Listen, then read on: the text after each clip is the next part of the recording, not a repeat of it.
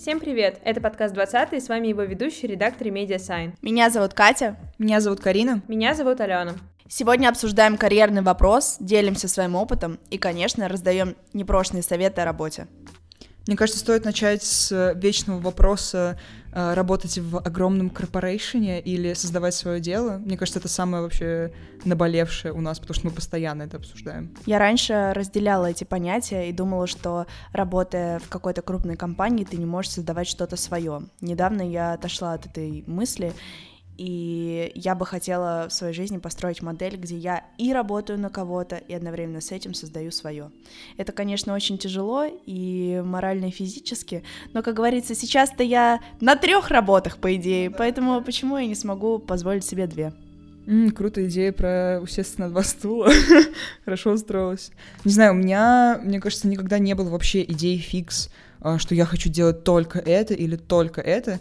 Я в этом плане доверяю жизни, девочки, вам советую. Ну, то есть то, как естественным образом что-то складывается, я следую этому, следую зову своего сердца, как бы, да. Следуй вселенной, потому я что она дает мне как бы мир знает лучше. Нет, на самом деле я лучше знаю, но просто я делаю то, что мне нравится, и смотрю, куда меня это приводит. Если меня это приведет большую компанию, то окей. Если меня это приведет собственный бизнес, тоже окей. Если, например, выбирать свое дело или наемный работник большой компании именно когда ты стоишь перед выбором либо одно, либо другое, у тебя нет возможности сесть на оба стула, то э, если у тебя цель именно зарабатывать больше денег и спокойнее жить без сердечного приступа каждое утро, когда ты просыпаешься, то, наверное, большая компания. Если любовь к жизни, счастье, здоровье и вот это вот все, то свое дело. Хотя, опять же, это очень все спорно. Мне кажется, просто в больших компаниях э, есть концепт того, что ты работаешь определенное количество часов, потом ты уходишь с работы, и есть твоя жизнь. Когда у тебя свое дело,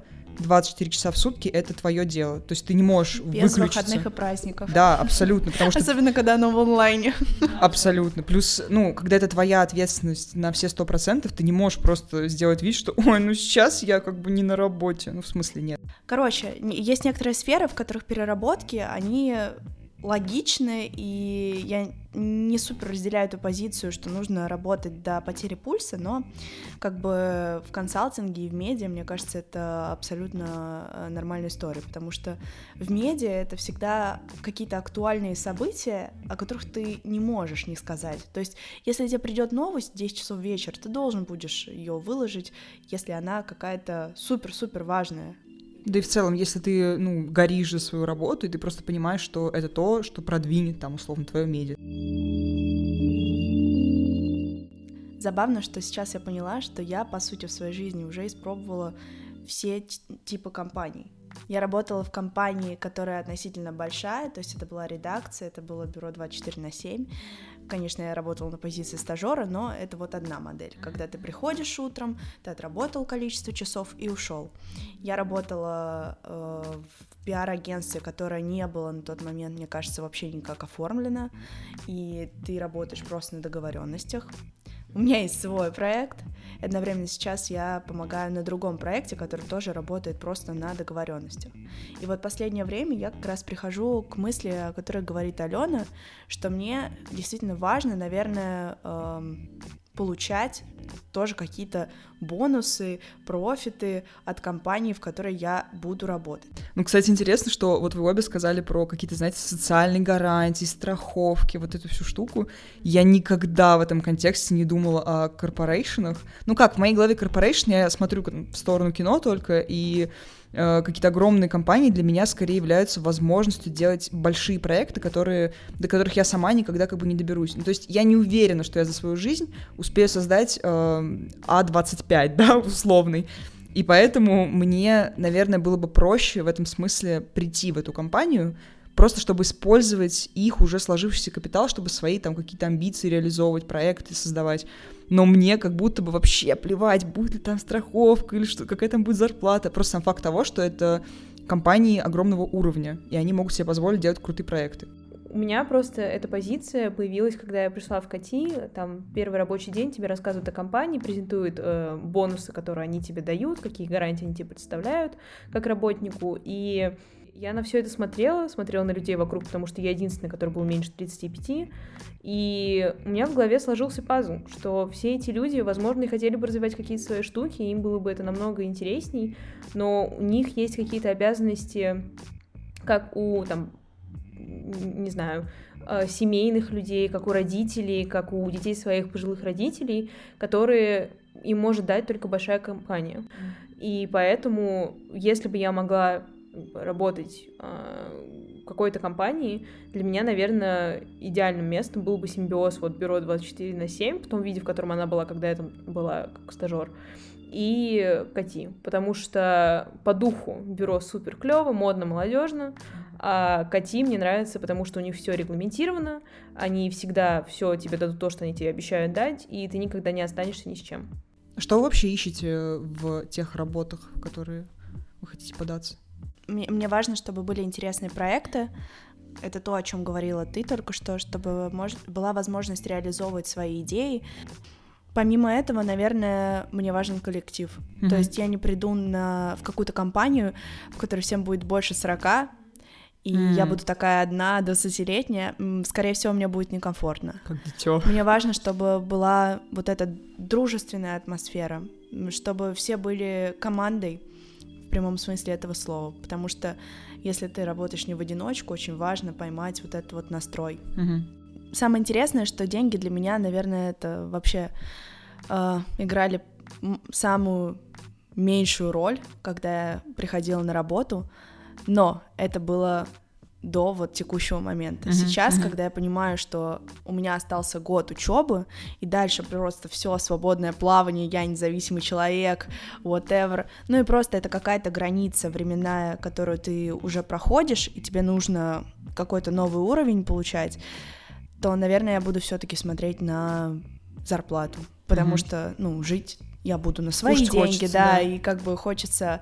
иметь какой-то, ну, плюс-минус адекватный уровень жизни, а не типа за 20 тысяч рублей, э, извиняюсь, э, работать, Делать пахать, всего, да, да, и что еще. У меня соотношение объема задач и оплаты труда. Потому что зарплату хочется получать адекватную, которую мне будет хватать на все мои повседневные задачи, на какие-то там достаточно масштабные на данный момент для меня покупки. Понятное дело, что никто мне сейчас миллион рублей платить не будет, но просто как, как специалист какого-то начального уровня я могу просить зарплату там условно столько-то рублей, и мне будет ок. Я считаю, что она в принципе Кстати, сколько ок. ты считаешь? Вот так вот. Mm, ну, я думаю, что сейчас, учитывая, что я умею, учитывая мой опыт, я думаю, что опыт у меня хороший, а, ну, мне хотелось бы получать 50 тысяч рублей. Потому что год назад, когда я устраивалась на работу, мне предлагали 55 тысяч рублей, но в связи с тем, что я как бы совмещала с учебой, они мне как бы немножко урезали, просто потому что часы были меньше. По факту они были в три раза больше, чем было указано. Ну, главное, что номинально меньше. Номинально, да, я там полдня работала. И, в принципе, ну, компания, потому что мне все равно хочется работать в каком-то классном месте, с какими-то классными ценностями, которые я разделяю, и э, сколько бы мы ни говорили о том, что корпоративная политика — это все пыль в глаза, очень приятно, когда ты работаешь в компании, которая реально что-то в себе несет, какой-то посыл, и она его придерживается, и сквозь свою mm. работу, будет даже какие-то духи, она это проносит. Я тоже как раз хотела добавить про какую-то идеологию, потому что все места, в которые я подавала, были скорее такими идеологическими, мне близкими. То есть мне нравятся как бы компании, которые создают то, что, например, я сама потребляю, и поэтому я хочу быть частью этого. Либо которые просто мне нравятся по своей там философии, опять же, да, по ценностям, как Алена сказала. И, наверное, я вот по этому принципу большей части искала. То есть сначала я, у меня было вот это на первом месте, потом, как бы, чтобы мне подходило это под мой образ жизни, ну, аля могла совмещать с тем-то, с тем-то, пятым, десятым, и уже потом, как бы, ну, если заплатят, то будет вообще круто. Но это было тогда. Сейчас, наверное, я бы по-другому уже расставляла эти приоритеты. Как? Все еще первое место — это идеология, но деньги вышли бы на второй план. Какая вообще у вас была стратегия поиска работы в самом начале вашего пути, если можно так сказать? Э, может быть, я не знаю, вы просто делали массовую рассылку, или вы по друзьям искали, по каким-то знакомым? Я искала вакансии через телеграм-канал а, «Карьера Blueprint». А, никакие другие платформы я не использовала, я не знаю почему. А, это было не очень продуктивно, потому что, естественно, это вкладывает очень ограниченное количество каких-то а, новых а, вакансий. А, и все они были связаны с медиа, но там уровень должен был быть соответствующий, потому что это какие-то уже специалисты, а не начинающие позиции а, в большинстве случаев. И мне как-то ничего не подходило, я как-то не могла ничего дать работодателям, потому что опыта рабочего у меня никакого не было, соответственно, это не очень привлекательно для кого бы то ни было на рынке карьерного роста. И Катя до меня была в бюро 24 на 7 стажировки, и девушка, которая там была с ней, выложила к себе в сторис, что вот, мы ищем стажеров, я ей написала, сказала, что вот, очень хочу, мне очень нравилось э, бюро и до сих пор нравится.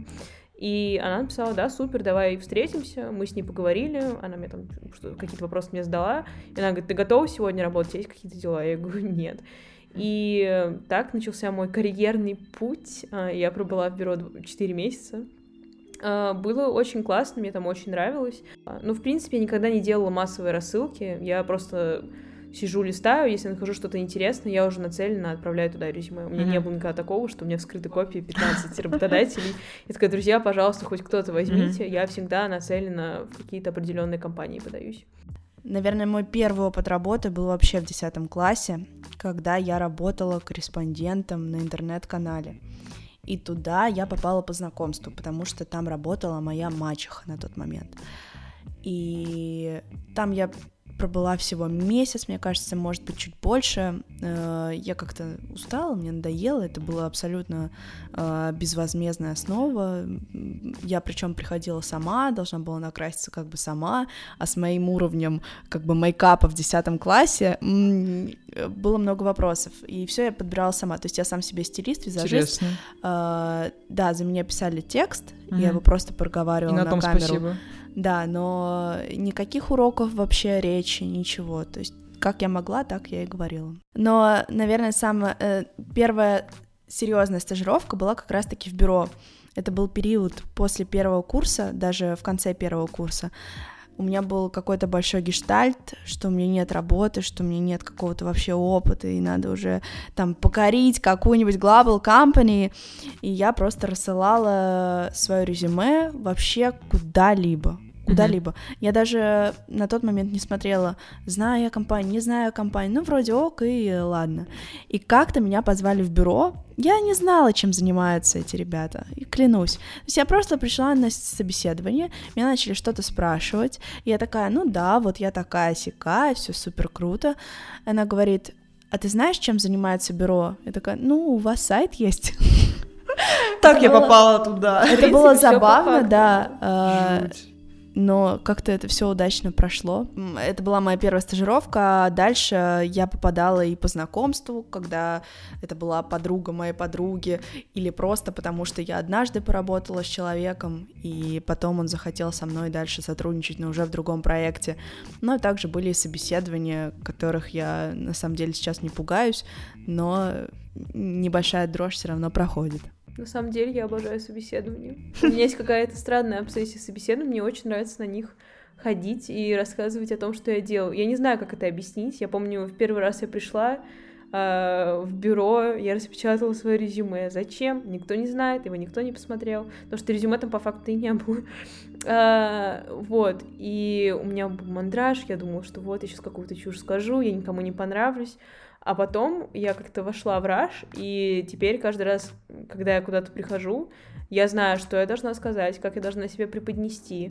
И мне кажется, что да, уверенность — это самая главная вообще черта, которая тебе должна присутствовать в рамках этого процесса, потому что если ты не уверенно говоришь о своих достижениях, значит, ты не очень... Э, Веришь комп... в них. Да, ты не очень веришь в то, что ты реально это сделал, и, в принципе, и дальше по работе, скорее всего, ты себя также будешь вести. Мне кажется, это так работает. Плюс нужно всегда быть пунктуальным. Лучше ты на 20 минут раньше приедешь, чем ты хотя бы на 3 опоздаешь. И, ну да, нужно просто создать себе какую-то комфортную обстановку, говорить себя на то, что ничего страшного в этом нет, тебя никто не укусит, и тогда все пройдет вообще как по маслу. У меня просто было всего, наверное, одно собеседование в жизни, и, собственно, там я сейчас и работаю, в этом месте, куда я его проходила. Но у меня вообще не было вот этой штуки про то, что я приду и расскажу о себе как самом лучшем человеке на планете. Я скорее пришла и просто рассказала, как есть, и пыталась Uh, ну, выглядеть дружелюбно, ну, типа, потому что я такой человек. То есть uh, вот это fake it till you make it, я абсолютно не поддерживаю эту философию, потому что я всегда смотрю с позиции того, что мне бы не хотелось, чтобы человек пришел ко мне и пытался себя строить больше, чем он есть. Uh, мне кажется, что тут речь идет не о том, чтобы продать несуществующий товар. Тут просто речь идет о том, что нужно преподнести свои качества так, чтобы они выглядели привлекательными для работодателя. Потому что, очевидно, ты не скажешь кому-то, что построил космический корабль, когда ты пазлы Лего собрать не можешь. Но это, это уже привлечение. И одновременно с этим нужно понимать, сколько еще людей ходят на те же собеседования, что и ты. Особенно, если это крупная компания. Ну, и да, на фоне да. этих людей ты должен выглядеть, ну, чуть хотя лучше. бы чуть лучше. Хотя бы. А так-то вообще как король. Поэтому это не fake it till you make it, это просто э, умение преподнести себя так, будто ты создан для той позиции, на которую ты пришел.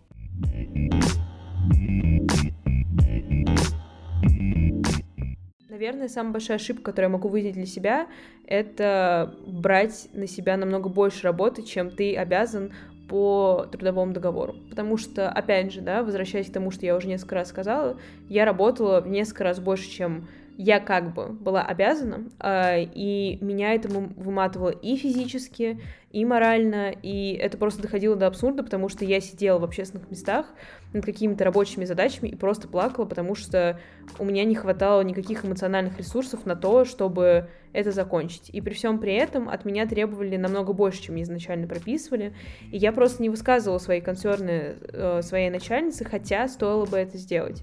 У меня было несколько возможностей для того, чтобы ей рассказать о том, чем я недовольна, но мне казалось, что это вроде бы как бы даже и неприлично в каком-то смысле, потому что... Типа жалуешься? Да, она серьезный человек, они меня и так взяли на работу, где, ну, по сути, должен человек работать с немного большим опытом, чем у меня, но при всем при этом они меня просто кинули в этом... Использовали. Да, нет, они меня не кинули, не использовали, они меня просто бросили в море с э, акулами и сказали, Зай, плыви у меня были какие-то водные там инструкции по типу кровь акул привлекает, но потом э, я без спасательного круга в этом море плавала, и мне было плохо. То есть, если вас что-то смущает в вашем рабочем положении, не стесняйтесь об этом говорить, потому что велика вероятность того, что все все прекрасно понимают, все вам, скорее всего, пойдут навстречу или каким-то образом постараются снивелировать вот эти вот моменты. Мне кажется, это вообще проблема нашей культуры. Мы не умеем разговаривать не только с своим работодателем, но и друг с другом, поэтому это как бы вопрос культурной среды, в которой мы живем. Но вообще я сделала слишком много ошибок э, за время своей работы, поэтому у меня наберется целый список, который сейчас я буду слишком долго перечислять. Но если говорить о том, что вспомнилось в первую очередь, то, конечно же, это переработки.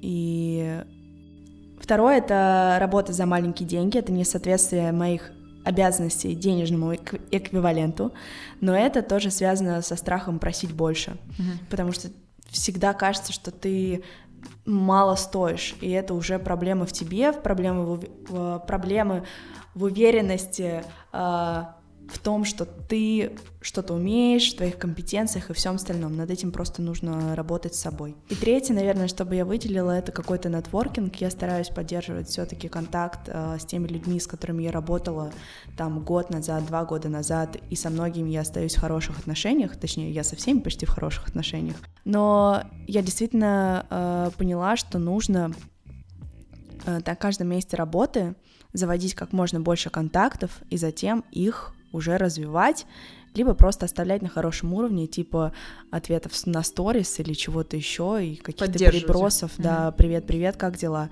Это просто поможет вам, возможно, в будущем, это поможет вам в поиске следующей работы, особенно когда вы работаете в какой-то достаточно узкой сфере, типа медиа, она реально узкая, ну, да, все друг да. друга знают.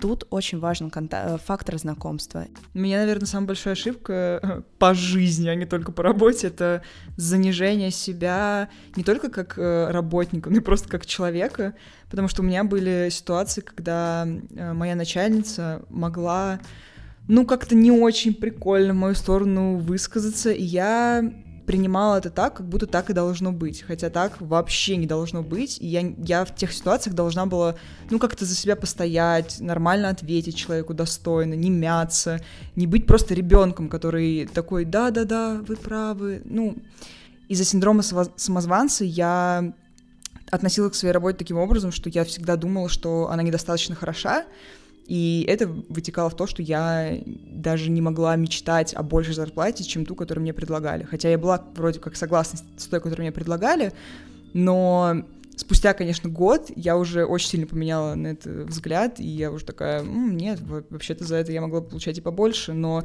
тогда я занижала абсолютно все, что я делаю, и всегда думала, что блин, ну, как будто бы я всех обманываю, и они скоро поймут, что я делаю все плохо. Ну, короче, да, как-то так. Это очень, э, очень классный э, вообще стейтмент, потому что, мне кажется, синдром самозванца болеет буквально каждый второй, если не первый. Э, и он настолько сильно распространен в нашей культуре и в нашем обществе, э, что становится страшно. У меня на фоне синдрома созванца, помимо того, что я не могу просить больше денег и работаю за копейки, южели, да, но помимо этого из-за того, что я думаю, что я делаю что-то плохо или что-то делаю не так, как от меня хотят, хотя всегда это ок, э, я каждый день просыпаюсь с мыслью, что меня уволят. Это самое ужасное, что я переживаю и переживала в своей жизни, потому что эта мысль, она заставляет работать тебя еще больше, а когда ты и так работаешь 24 на 7, и тебе как бы нужно работать еще больше, чтобы быть вообще best of the best, ну, ты просто действительно скатываешься в какую-то эмоциональную яму, из которой потом очень сложно выкарабкиваться. У меня был очень классный разговор на эту тему с э, моей бывшей начальницей, с последней. Она потрясающая абсолютно женщина. Я очень благодарна, что я вообще с ней встретилась, потому что она мне раскрыла глаза на много вещей, связанных с работой. И когда я уволилась, э, последний наш с ней был разговор, она мне позвонила, она сказала, что это прям обязательно сделать. Она говорит, это всегда нужно. Она говорит, всегда просить своих работодателей тебе рассказывать в конце вашего с ними сотрудничества, какие-то плюсы и минусы в твоем поведении на рабочем месте. И я начала с ней разговаривать, я говорю, ну давайте начнем там с минусов. Она говорит, нет, нельзя начинать с минусов. Она говорит, начинай всегда с плюсов. Прикольно. Она говорит, потому что ты занижаешь себя. Она говорит, а тебе не за что себя занижать. Ты хорошо работаешь, ты супер специалист для своего возраста, и как бы она сказала такую фразу, что когда я ходила на собеседование, я ходила на 4 собеседования или 5 в этой компании, это было потрясающе вообще, каждую неделю одно и то же делать. Она говорит, когда ты ходил на собеседование, мы между собой обсуждали, что ну, достаточно крипи брать студентку третьего курса на такую должность, потому что, ну, как бы и опыта не очень много, и вроде как совмещать с учебой надо, и понятное дело, что студенты всегда в приоритете их учебы, хотя, опять же, да. Сами-то в это верим. Не я. А, и она говорит, что я превзошла все их ожидания, и у меня прям крылья вот так вот раскрылись, и я думаю, ну все, друзья, мне вот моя начальница сказала, что я супер. И я вот так вот оглядываясь назад, думаю, что реально для той должности, на которой я была, я была супер. И тот факт, что она как начальница не забыла мне об этом сказать, когда мы с ней прощались. Mm-hmm. Это супер клево. Это Кстати, супер. насчет обратной связи, что забавно, мне мой непосредственный как бы начальник всегда говорил, что я зря переживаю, потому что если бы меня хотели уволить, потому что у меня тоже была такая же мысль, как у Кати, наверное, на протяжении полугода. Я сидела и каждый день думала, ну все, это последний мой день. И мне начальник всегда говорил, Карин, если так будет, ты об этом первый узнаешь. Типа, не придумывай себе какие-то штуки, потому что если тебя захотят уволить, тебе обязательно напишут письмо, в котором расскажут, почему и за что и как. То есть не нужно додумывать за людей то, как они к тебе относятся. Вот и все. И мне кажется, э, к словам Алены, что у нас просто редко хвалят, а это очень важно. Но, по крайней мере, мне очень важно, чтобы мне говорили, блин, супер, ты сделала классно сегодня, или просто на неделю один раз скажи мне, все, я полечу и сделаю вам в три раза лучше, в три раза больше Факт. и только круче. Почему я узнаю о том, что я делала круто, только когда увольняюсь? Ну, то есть у меня было так на последнем месте работы. Я не знала, что я делаю хорошо. Мне всегда казалось, ну, так, посредственно, как нормально, нормик.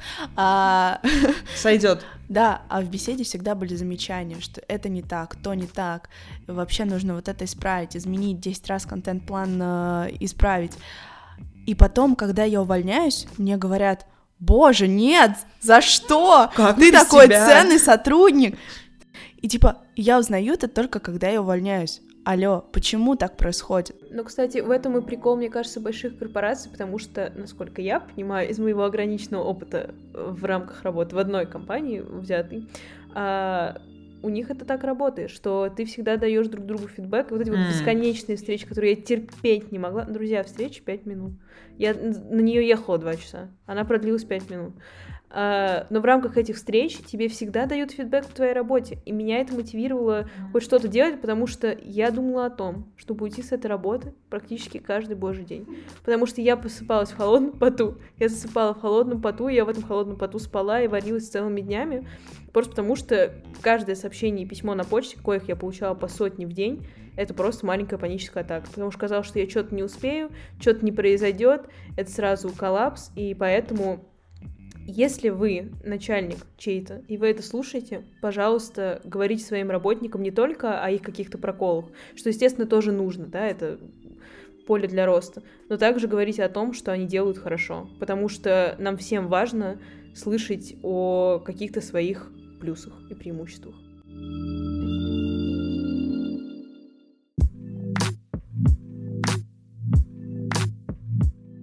Вы считаете, в каком возрасте нужно искать первую работу? В котором вам комфортно. Ну, то есть, мне, например, у меня не было потребности искать работу, потому что, ну, мои родители никогда мне не говорили эксплиситли, что по-хорошему уже нужно отпочковываться от семейного бюджета. А, и я как бы жила, мне было бы нормально. Но я просто сама поняла, что часики тикают, а, время идет, все мои ровесники постепенно начинают занимать свое какое-то место на какой-то определенной нише, и если я вот сейчас не начну нарабатывать опыт, когда я выйду из, из университета, я, я буду тогда начинать ходить на бесплатные стажировки и буду еще дольше сидеть на шее у родителей, что я делать не хочу. Мне кажется, это зависит просто от того, какие у тебя цели. Ну, то есть, если тебе нужны деньги, то ты идешь как можно раньше работать. Если тебе не знаю, у тебя какой-то специфичный опыт работы будет в будущем, который не предполагает того, что ты можешь это с учебой совмещать, то не нужно просто разрывать себе все конечности и, и лезть из кожи вон, потому что это тоже немножко глупо. То есть, короче, нужно ориентироваться на контекст своей жизни и на свои какие-то приоритеты и задачи, а не смотреть на то, как бы... Что делают да, другие, что делают да. другие люди, как мы обычно Вот это самое делать. главное, потому что это была моя ошибка на том же третьем курсе.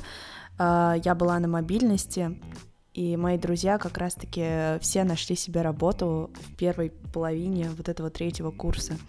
Я чувствовала себя какой-то неполноценной, неправильной, и потому в январе, как только я приехала, у меня сразу нет, вру, я даже еще была на мобильности, я уже начала мониторить сайты, искать работу, и вот, когда я приехала, почти там через две недели у меня было собеседование, и меня взяли на работу.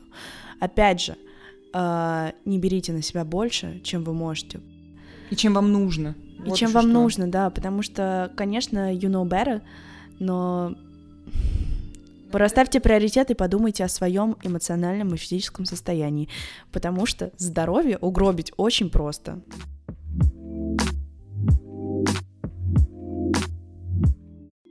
А, как вы относитесь к бесплатным стажировкам, на которых мы все Ой, были, кроме Карины? Я неделю целую была на бесплатной стажировке. Да, она вот вот человек деньги, сразу видно, не ну, работает ну, бесплатно. Что... Да? Нет, ну Короче, я прочитала какую-то умную штуку, и потом э, с Катей шла и тоже делала вид, что мы очень умные, и мы обсуждали тот факт, что бесплатные стажировки — это такой э, вклад в дискриминацию и вообще в разделение общества, просто потому что у одних людей есть возможность позволить как бы себе проходить эту бесплатную стажировку, и за счет того, что у них потом есть эта бесплатная стажировка, они получают хорошие должности, но все те люди, которые, там, я не знаю, их не, не берут э, на работы высокооплачиваемые или даже на стажировки не берут из-за того, что у них там, не знаю, э, цвет кожи не тот, ориентация не та, еще что-то не то, а, получается, что они не могут пройти вот этот первый этап, чтобы как бы перейти на второй. Это, во-первых. Во-вторых, бесплатная стажировка — это все еще долбанная эксплуатация труда. Это рабство. Да, потому что, я дико извиняюсь, но на стажировке ты, ну, если ты на, в клевом месте, если ты клевый человек и работник, то ты работаешь, а не баклуши бьешь. И поэтому довольно странно 0 рублей за это получать.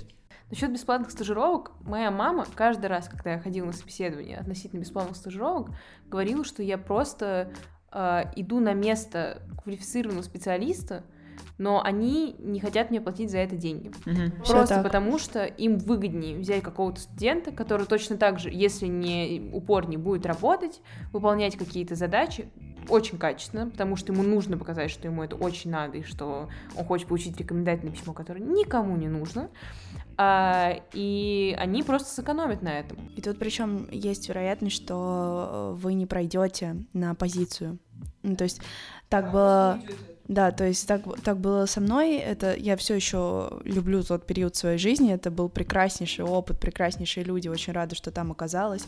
Но э, четыре месяца, да, бесплатного труда, и потом, когда по идее я вот как бы могла пойти на какую-то позицию, я просто не смогла этого сделать, потому что одновременно с этим со мной стажировалась другая девочка, которая была на год меня старше, и которую, ну, не то чтобы было бы выгоднее взять, но я была на втором курсе, а она уже переходила на четвертый. Логично, что, ну, возьмут ее, а не меня, просто потому что у нее меньше загруженность, меньше учебы будет, а я так это студент все еще. В целом сейчас я понимаю людей, которые те же 3-4 года все-таки посвящают учебе и потом идут на работу. Потому что э, попытка действительно сесть на все стулья, и попытка даже, она же с чем связана? С тем, что ты хочешь быть лучше, выше, сильнее, только чуть раньше. Мгм. Но вы-то все будете примерно в одно время в одном месте. Мы разница год, два, сколько? Ты за эти год-два такой прорыв до генерального директора компании не сделаешь.